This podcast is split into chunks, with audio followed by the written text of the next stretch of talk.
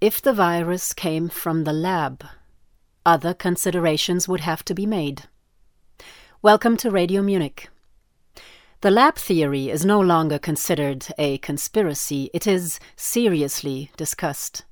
During the SARS pandemic of 2003, the pathogen also escaped twice from a Beijing research institute, whereupon nine people became infected and one died. We have to ask what the purpose of gain of function research is. It works in the test tube on accelerating the mutation processes of viruses or bacteria in order to be able to better predict emerging infectious diseases and to be able to develop vaccines. Its history goes back to the beginning of the last century and was always to be seen from a military point of view as well, namely as a development of bioweapons.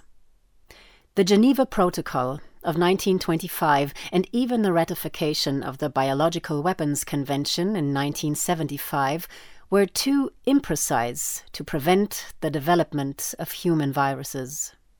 The reason? Viruses do not have all the characteristics of life.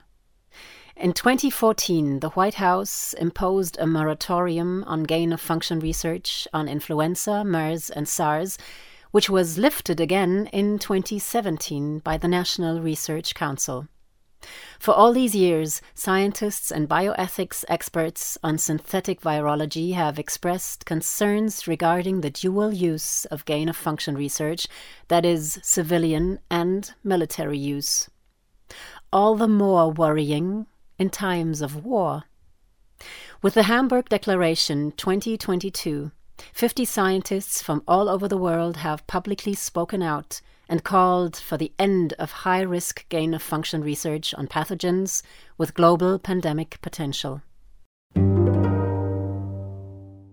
Conscious of the mission and responsibility of science and research to serve the welfare of humanity, to strive for truth, and to communicate the knowledge gained to the general public, the signatories of this statement wish to call attention to a major threat to human existence that has arisen in recent years as a result of novel bioengineering techniques to modify dangerous pathogens.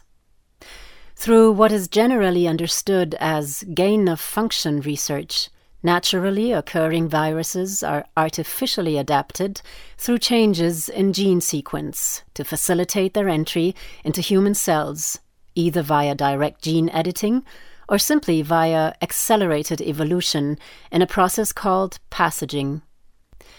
This creates an enormous potential for a human pandemic, which responsible scientists and researchers have repeatedly pointed out over the past decade.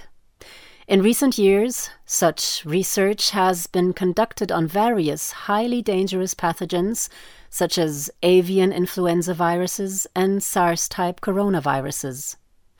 Much of this work has been done as part of publicly funded research projects. The current coronavirus pandemic clearly shows what happens when pathogens are extremely easily transmitted from person to person. Millions of people have died, and the livelihoods of billions of people are threatened or have been lost altogether. This enormous devastation occurred even though the mortality rate of the SARS CoV 2 virus is comparatively low, at a level of around 1%. However, experiments are currently underway in various laboratories around the world in which much more dangerous viruses such as MERS, Ebola, or Nipah viruses are being manipulated via gain of function. Unfortunately, no biotechnology laboratory in the world is safe enough to guarantee that such enhanced viruses will not escape, especially given the functions that may be purposely or accidentally gained and which are often difficult to predict. A catastrophic biosecurity breach with such viruses could be fatal for a substantial proportion of the world population, especially if the transmissibility of highly dangerous viruses via the human respiratory tract is facilitated by genetic modification or some other means. We as scientists are well aware of the importance of the freedom of science and research, but we nevertheless appeal to all governments in the world to stop such dangerous gain of function experiments. The risk of a global pandemic associated with this extreme type of research and the potential for the extinction of large portions of the world population is simply not tolerable and never should have been.